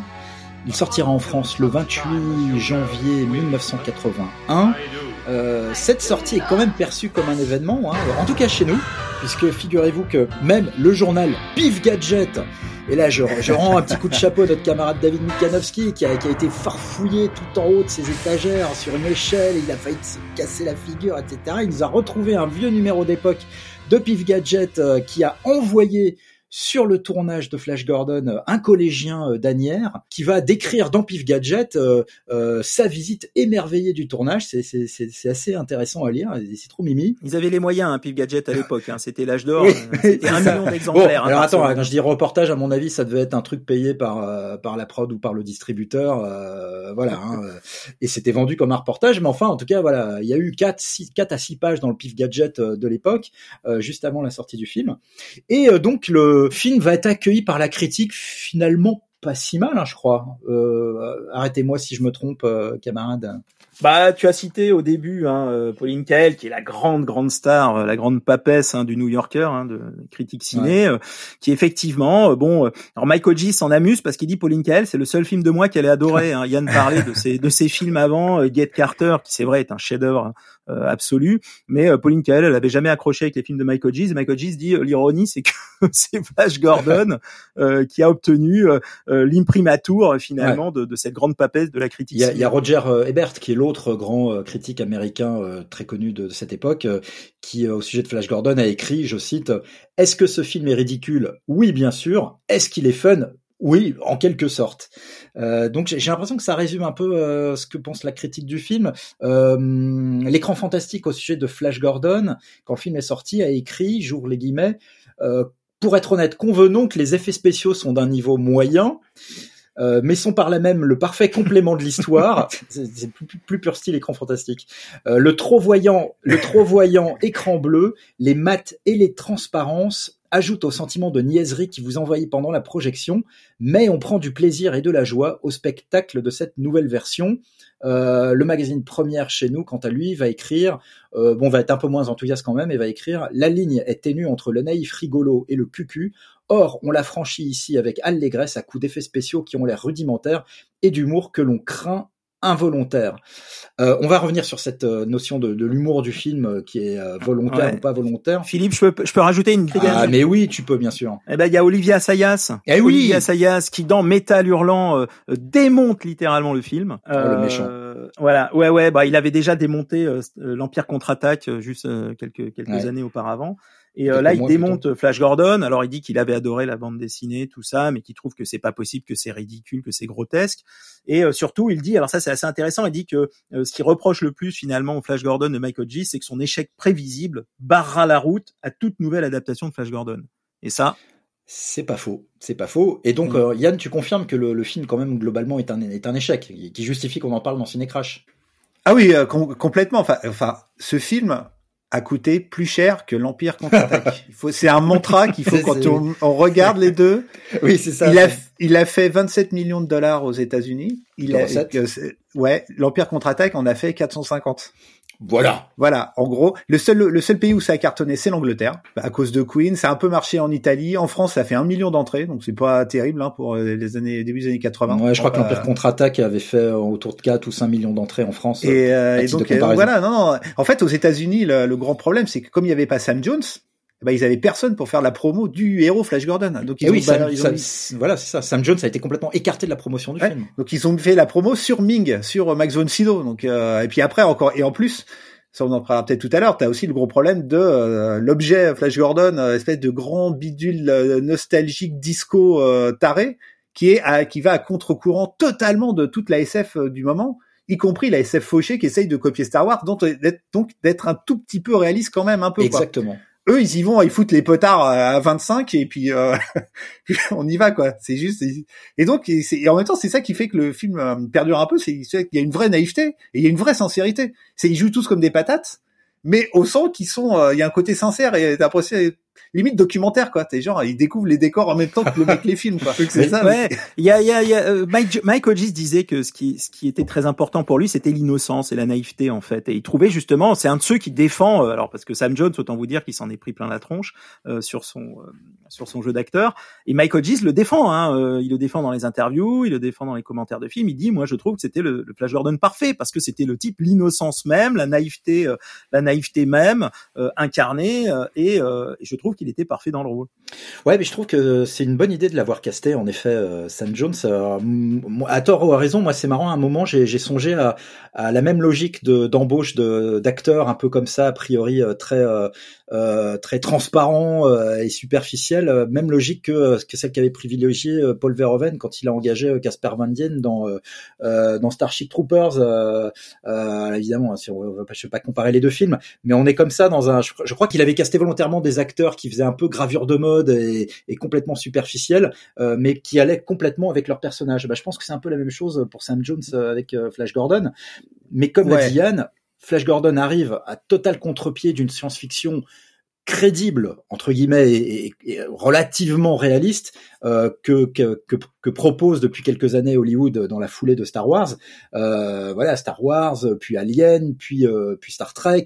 Euh, et là, avec ce Flash Gordon, il y a à l'évidence une intention d'y aller à fond dans un, un, cachet extrêmement désuet, y compris au niveau des effets spéciaux mais on se demande quand même où est passé tout ce pognon quoi. Le, le, le, en effet où est passé le fric quoi. C'est quand même ouais mais euh. tu parlais tu parlais euh, Philippe d'un côté Méliès. Moi je trouve qu'il y a de ça hein, au début au début de l'émission euh, tu tout parlais d'un côté Méliès. Alors effectivement il y a un côté très clairement Méliès.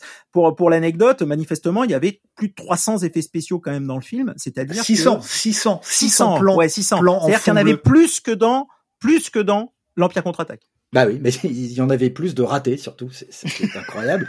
Alors bon, comme moi je suis pas expert en effets spéciaux, je sais qu'il y a des anecdotes à raconter sur la façon dont ils ont utilisé les fonds bleus et dont ils les ont éclairés. Euh... Non, mais c'était une torture. En plus, en fait, le vrai problème, c'est que c'est pas l'argent, c'est que en fait, ils avaient quasiment pas de temps pour faire le truc. Donc tout est fait mm. et ça se voit dans les. Oui, la post-production a été très rapide, ouais. Mm. C'était et c'est une boucherie. Les fonds bleus, tu vois les gens à travers. Enfin bon, c'est juste. Ah, on voit des transparences absolument sidérant. Et en même temps, c'était un, qu'en plus ils ont filmé le fond bleu en sachant absolument pas comment ils allaient faire le, les, les nuages et ils s'en sont quand même plutôt bien sortis parce que mm. c'est quand même assez beau et assez poétique. Ouais, c'est c'est c'est ce qu'il y a de plus réussi. Je, on, développera tout à l'heure les, les authentiques qualités du film. Euh, juste pour finir sur les raisons de l'échec du film au box-office, le public a été dérouté devant ce truc euh, qui prenait vraiment le contre-pied d'une science-fiction un peu un peu plus sérieuse euh, euh, dans, dans, dans les films que j'ai cités tout à l'heure. Et donc ça pose vraiment la question de de l'erreur fondamentale, euh, en tout cas pour le succès euh, à court terme du film en salle, qui a été cette absence de choix entre un, ton, enfin une sorte de mélange entre un ton extrêmement parodique avec des acteurs quand même qui jouent de façon un peu sérieuse. Enfin, ça dépend des acteurs, mais mais apparemment personne n'était d'accord dans la production de Flash Gordon sur comment tourner ce film, et notamment Michael Hodges et Dino De Laurentiis savaient pas vraiment la même vision des choses euh, là-dessus, euh, je crois. Il y a des anecdotes là-dessus. Ouais, Dino, Dino, Ouais, Dino De Laurentiis, il avait déjà viré quand même Nicolas Roeg parce que euh, Nicolas Roeg, il partait sur un truc un peu mystique, un peu un peu sérieux, quoi, un peu mythologie, type Dune, voire voire Star Wars. Mike Hodges, en fait, il raconte très souvent que lorsqu'il diffusait des rushs à l'équipe, des fois l'équipe riait en fait devant devant les devant les rushs et devant les premières images, et Dino De Laurentiis comprenait pas. Pourquoi Oui, parce que donc il prenait quand même le truc au sérieux aussi, Dino, Dino Bien sûr, Dino Laurentiis prenait ça très au sérieux. C'est-à-dire qu'il prenait ça au sérieux, si tu veux, mais au sérieux premier degré, si j'ose dire. Euh, c'est-à-dire qu'il fallait que ça soit très fidèle à l'esprit de la bande dessinée. Parce que Dino De Laurentiis, il faut savoir qu'il avait ça en tête. Hein. Il avait quand même euh, la bande dessinée en tête euh, et l'adaptation de la bande dessinée, mais qui soit un, un, un comics, mais sérieux. C'est-à-dire que Flash Gordon, c'est un type qui va sauver le monde. Donc euh, voilà, hmm. c'est, on est dans la candeur, on, on, quelque chose de candide. Hmm. Tout à tout à fait. Et donc pour lui, ça ça devait pas être non plus, alors ça devait pas être non plus perché comme Nicolas Roeg l'envisageait. Euh, mais ça devait pas être euh, non plus une sorte de, évidemment, de, de, de comédie. Et, euh, et Mike Hodges l'a traité. Hein. Yann en parle très bien. Il dit que Mike Hodges c'est un, un, homme du théâtre et il le traite aussi un peu comme une comme une comédie ou comme un, un, un opéra ballet en fait, où finalement, ben, on, on, oscille entre plusieurs registres, mais on est toujours sur le modèle de la comédie. Et il y a la, la, notamment le doublage français.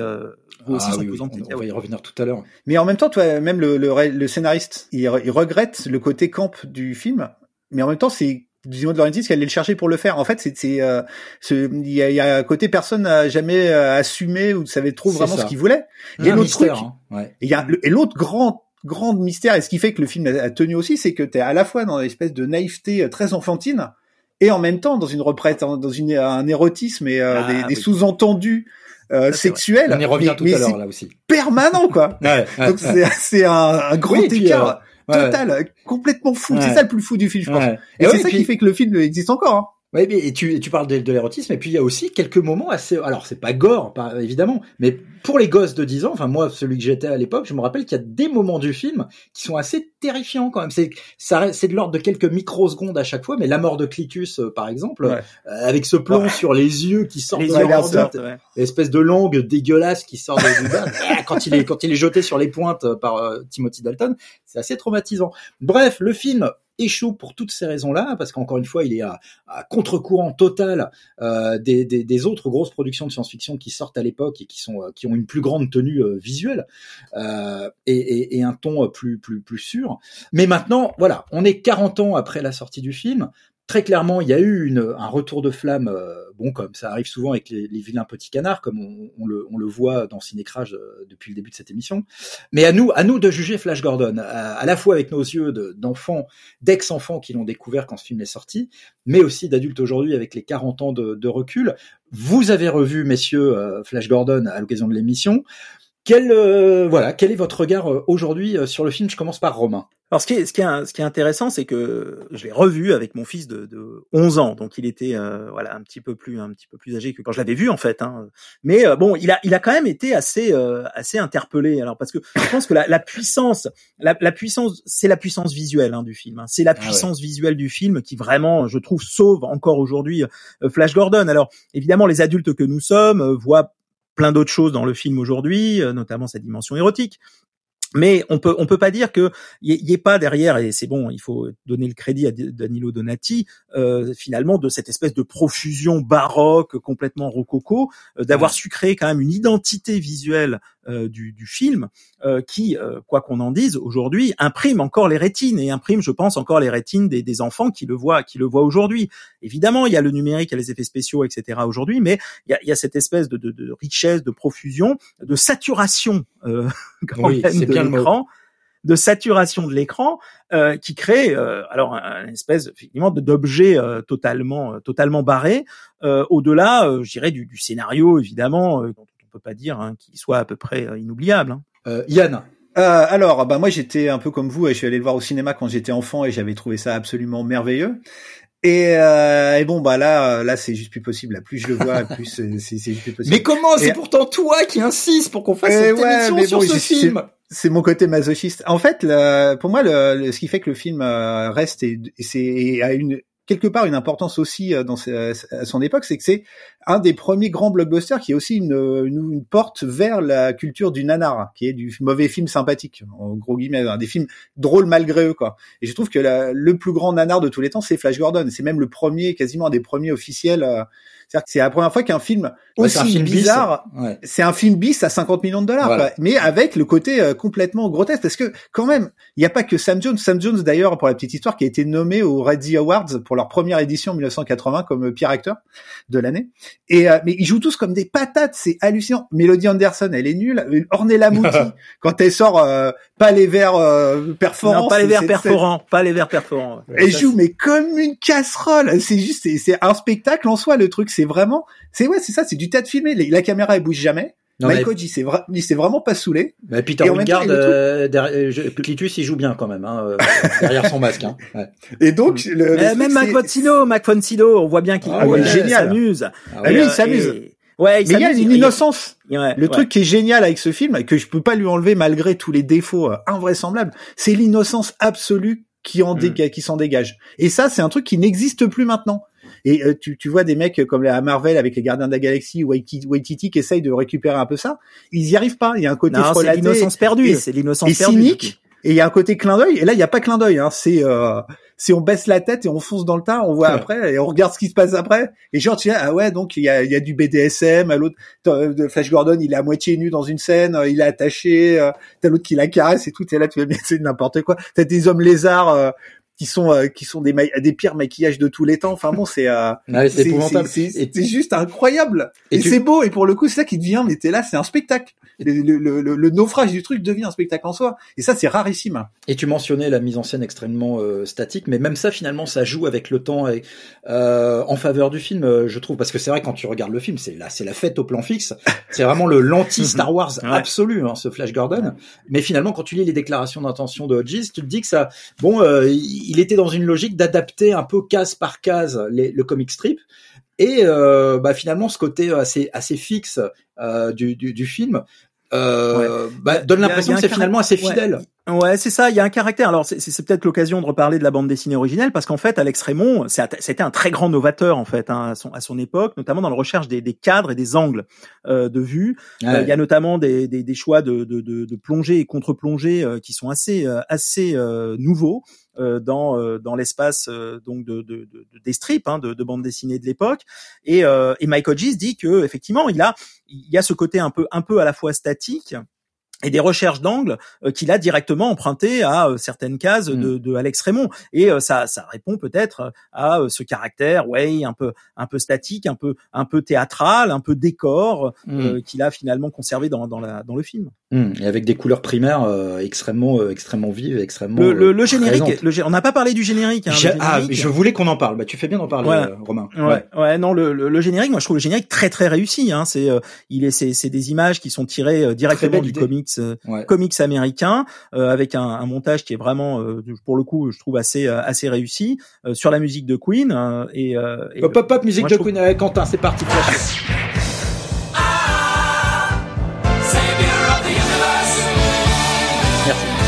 Oui, vas-y, vas-y, euh, Romain, excuse-moi, t'as coupé. Non, non, non, je, non, non, c'est euh, le, le, le, générique pour le coup rend, rend hommage finalement à cette à cette lecture, à cette innocence dont on a parlé en fait, hein, l'innocence, euh, l'innocence originelle finalement et la très grande spontanéité peut-être du film, euh, jusque qui confine au ridicule dans le film, est en fait peut-être le, le, le, plus bel hommage qu'on pouvait rendre à cette à cette science-fiction des, des années 1930.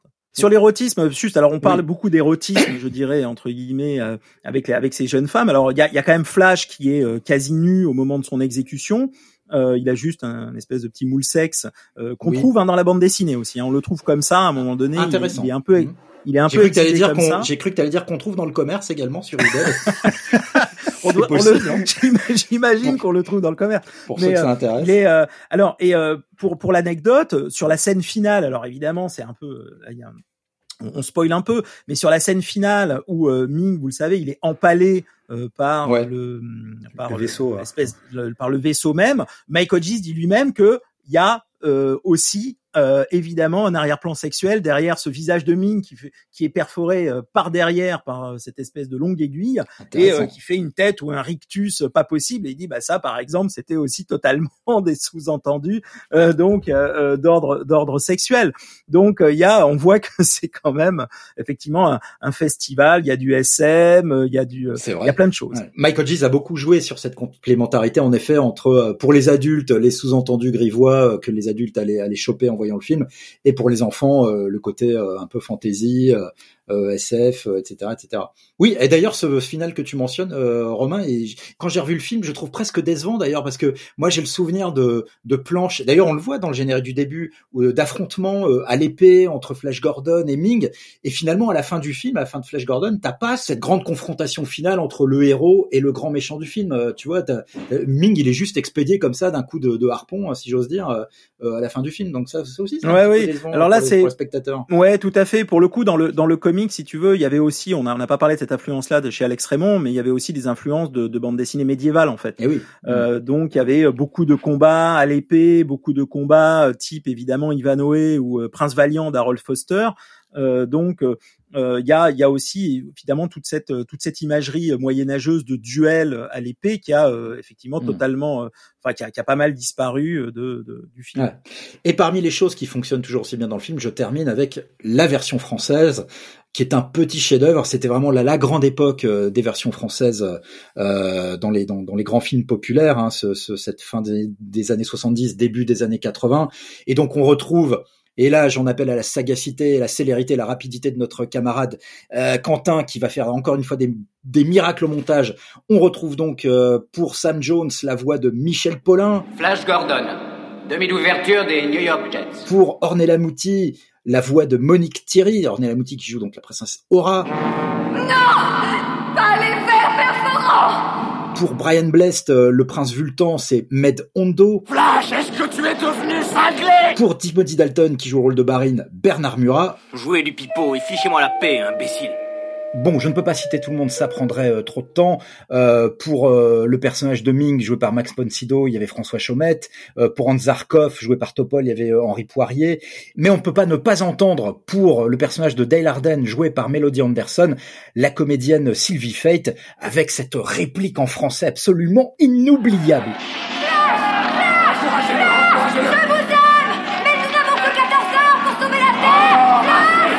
Cette VF, franchement, les gars, bon, elle nous a quand même tellement marqué que on, voit le film plutôt de préférence en français qu'en version originale, non? Enfin, je sais pas si c'est votre cas. Euh, moi non, moi je préfère la VO. Ah bah désolé. Non, c'est pas grave. J'ai bien l'air con. Tant pis, c'est pas Romain, est-ce que tu vas me sauver, Romain, s'il te plaît Moi, je vais me couper. Moi, je garde. Mais ça fait, ça fait partie, si tu veux, je, je sais pas dans quelle mesure, ça fait partie aussi de, je dirais, d'un attachement à l'enfance, parce que j'ai beaucoup de mal à regarder Indiana Jones ou La Guerre des Étoiles en VO aujourd'hui, de même que j'ai beaucoup de mal à regarder aussi Flash Gordon en VO aujourd'hui. Voilà, merci beaucoup. Euh, tu reviendras dans la prochaine émission et Yann restera à la maison. Voilà. Alors l'info, euh, l'info fixe euh, n'étant fixe n'étant pas là, l'info fixe va être remplacée par l'info Mika. Et donc l'info Mika est que attention, jingle. L'info Mika. Voilà, très bien Quentin, tu t'es très bien démerdé. Euh, c'est que Flash Gordon serait donc le film préféré de la reine d'Angleterre. Euh, c'est une info qui a été communiquée euh, par l'acteur Brian Blest euh, lors d'une interview récente, hein, je crois qu'il avait donné pour les 40 ans justement de la sortie du film l'année dernière. Et Brian Blest, qui a été anobli par la reine en 2016 et qui a été fait officier de l'ordre de l'Empire britannique, a déclaré donc que la reine lui avait confié qu'à chaque Noël, elle regardait euh, Flash Gordon avec ses petits-enfants. Et dans la même interview, Brian Blest confie également que euh, la reine Elisabeth euh, lui aurait même demandé de, si ça le dérangeait pas, de rejouer en présence de ses petits-enfants l'une de ses plus célèbres répliques dans le film lorsqu'il dit Gordon is alive, Flash Gordon est vivant. Bref, je ferme la parenthèse. C'était l'info, Mika.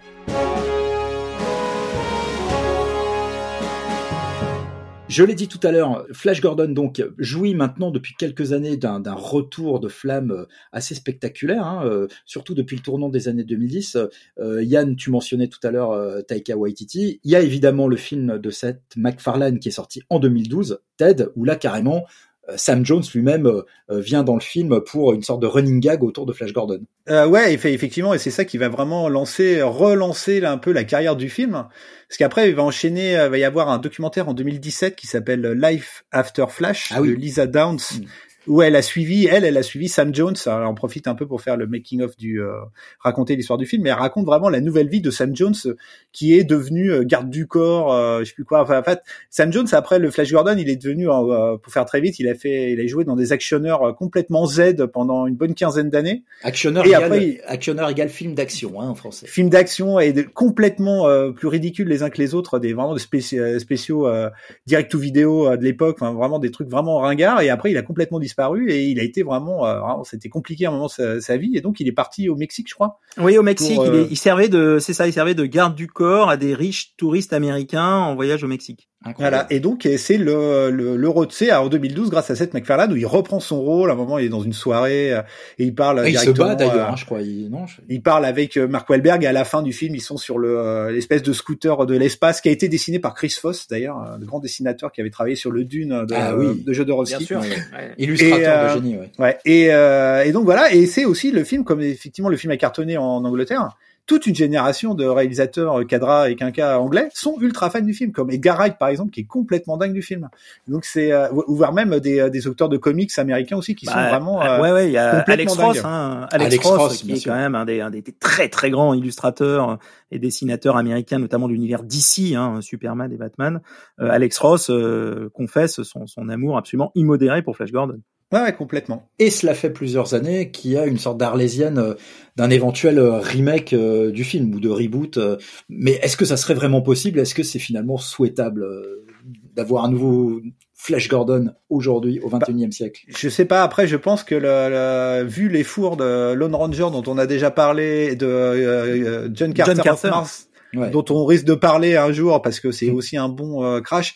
Et euh, en fait, c'est cette époque-là, elle est vraiment vraiment révolue. C'est très très compliqué de, euh, je pense, de moderniser un thème, un, un mythe comme ça. Par exemple, dès qu'ils essayent de réinventer avec Clone Rangers, ça se plante. Dès qu'ils essayent d'être hyper de, hyper respectueux comme John Carter, ça se plante. Donc en fait, euh, il y a un moment, il y avait justement Taika Waititi devait bosser sur un, un film d'animation. D'animation, ouais, de, de et ça s'est pas fait. Mm. Mais le, en fait, le vrai, euh, le, vrai remake de Flash Gordon, c'est Thor Ragnarok en fait, hein, la dernière. Euh, si ouais, vraiment voir une, euh, ou les Gardiens de la Galaxie de James Gunn aussi, qui doit être bien bien fan. Mais sinon, euh, c'est très très compliqué de réussir à ramener cette naïveté premier degré qui va mille à l'heure. c'est très très dur. Le lien avec John Carter est assez aussi clair parce que Flash Gordon, Alex Raymond avait en tête hein, le, le, le, John Carter de Edgar Rice Burroughs, qui a été créé avant, il a, qui a été créé dans les années 1910, hein, je crois 1917. Euh, et euh, où à un moment où la, où la science-fiction était, euh, était vraiment très très très très peu répandue et où il y avait tout à faire. Et c'est vrai que le, le, le problème, à mon avis, c'est que depuis, on est on est quand même à la fois dans quelque chose d'assez d'assez d'assez sérieux. Il y a ce, ce, côté premier degré, ce côté innocence absolue de l'explosion pop, près d'une explosion pop comics, qui est aujourd'hui introuvable, notamment bah, parce que tout le postmodernisme à la sauce Marvel est passé par là aussi. Hein.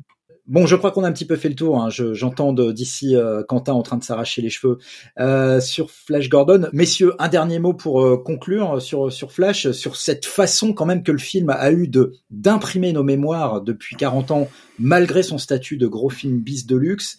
Euh, Romain, qu'est-ce que tu vas, qu'est-ce que tu vas en garder? Et puis, et puis, euh, quel, quel va être d'après toi l'héritage du film? Alors Moi, je dirais que c'est du. Euh, je, je citerai Michael Gis qui disait, je me demande comment j'ai pu faire un truc aussi bizarre, et il dit bizarre en anglais. Et moi, Flash Gordon, c'est du beau bizarre. Voilà, pour moi, c'est vraiment du beau bizarre. Et c'est ça qui, et c'est ça qui, c'est ça qui va rester à mon avis du film et qui fait qu'en aucune façon il ne pourra avoir de suite ou de ou de concurrent à la hauteur. Yann. Moi, j'ai juste un mot, c'est Ornella Mouti.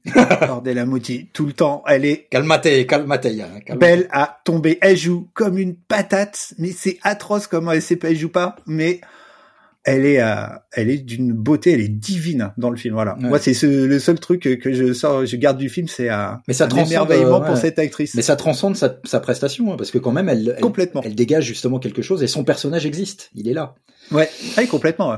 Et toi donc, Philippe Gage? Moi, c'est un film qui m'a profondément marqué quand je l'ai vu à l'époque. Je suis allé le voir trois fois au cinéma quand même. J'ai insisté ah euh, auprès de mes parents. Oui, oui, oui j'ai insisté auprès de mes parents. si tout le monde avait fait comme toi, il aurait fait beaucoup plus d'entrées. Ah oui, je sais bien. Et, euh, et aujourd'hui, euh, c'est curieux. J'avais revu le film il y a cinq ans. Je l'avais trouvé vraiment irregardable, euh, même au 15e degré. Je trouvais, je trouvais vraiment que les, les, les transparences du film étaient vraiment euh, moi j'ai pas une culture du bis, j'ai pas un amour du bis euh, débordant, donc euh, 5 euh, minutes, 15 minutes ça va, mais sur tout un film euh, de pratiquement deux heures c'est un peu problématique. Et là, euh, pour l'avoir revu pour l'émission, bah, j'ai repris à nouveau du plaisir. Donc pour moi en effet c'est ce, cette espèce d'objet baroque multicolore, ultra flashy et, et, touchant quand même dans la candeur, la candeur de, de, l'ensemble quoi que, que, je garde. Et puis de toute façon il y a rien à faire quand t'as vu un truc qui t'a profondément marqué quand t'as 10 ans ou, ou 9-8 ans, eh ben, tu le portes en toi euh, très très longtemps. Et euh, et euh, il y a encore aujourd'hui, moi, des vignettes comme ça tirées du film avec la musique de Queen qui resteront indélébiles. Voilà. C'est beau, c'est beau ce que tu Pleurez, pleurez les gars, pleurez. Je sais, j'entends même Quentin sangloter euh, du fin fond de sa cave. Euh... Il sanglote parce qu'il va avoir beaucoup de boulot, hein, c'est pas parce que t'es émouvant. bon, je termine l'émission quand même en signalant que euh, il y a un livre pour ceux qui aimeraient avoir d'autres informations sur le film, parce qu'évidemment on n'a pas pu tout dire dans l'émission. Il y a un livre qui était sorti euh, à l'automne 2019, à l'automne 2020, pardon, euh, signé John Walsh, un livre en anglais, Flash Gordon: The Official Story of the Film chez Titan Euh, qui est disponible euh, sur dans toutes les bonnes librairies euh, consacrées au cinéma et sur internet. Et je signale aussi évidemment la réédition l'année dernière chez Studio Canal de Flash Gordon dans une version entièrement remasterisée en 4K euh, que j'ai pas eu le temps de voir euh, pour l'émission, mais qui j'ai cru comprendre d'après euh, David Mikanowski était de toute beauté et avec un grand nombre de nouveaux suppléments qui enrichissent encore un peu plus le mythe d'informations. Il y a notamment une interview de Mike Hodges euh, d'une trentaine de minutes. Voilà, Ciné Crash numéro 16 consacré à Flash Gordon, c'est terminé. On ne peut décemment pas vous quitter sans une dernière rasade de générique qui va nous lancer. Quentin, s'il te plaît, Flash Gordon, la chanson par Queen. Donc, tu veux qu'on la chante aussi ou ah, bah oui, attention, et oui, bah, on entend là tout d'un coup la caisse, euh, la grosse caisse qui martèle. Attention, flash, flash. Ah, Savior, of the universe. Merci. Not just any one of us. Voilà, c'est, je crois qu'on l'a bien assassiné. Il faut rentrer chez vous, Yann. Faut pas rester, faut pas rester là. Ouais, je peux chanter la chanson, je la connais. Bon, bon. Euh, Quentin, on coupe. Merci.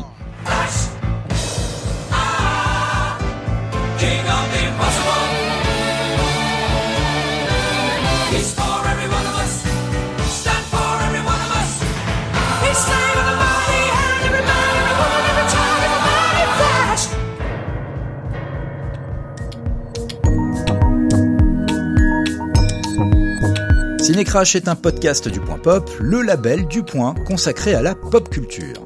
Un podcast imaginé et présenté par Philippe Gage. Mais c'est, oui, c'est moi. Dans chaque épisode, nous décryptons pour vous les échecs les plus catastrophiques de l'histoire du cinéma. Retrouvez tous les épisodes de Cinécrash et l'ensemble des podcasts du Point sur Apple Podcast, Google Podcast, Deezer, Spotify ou votre application de podcast préférée.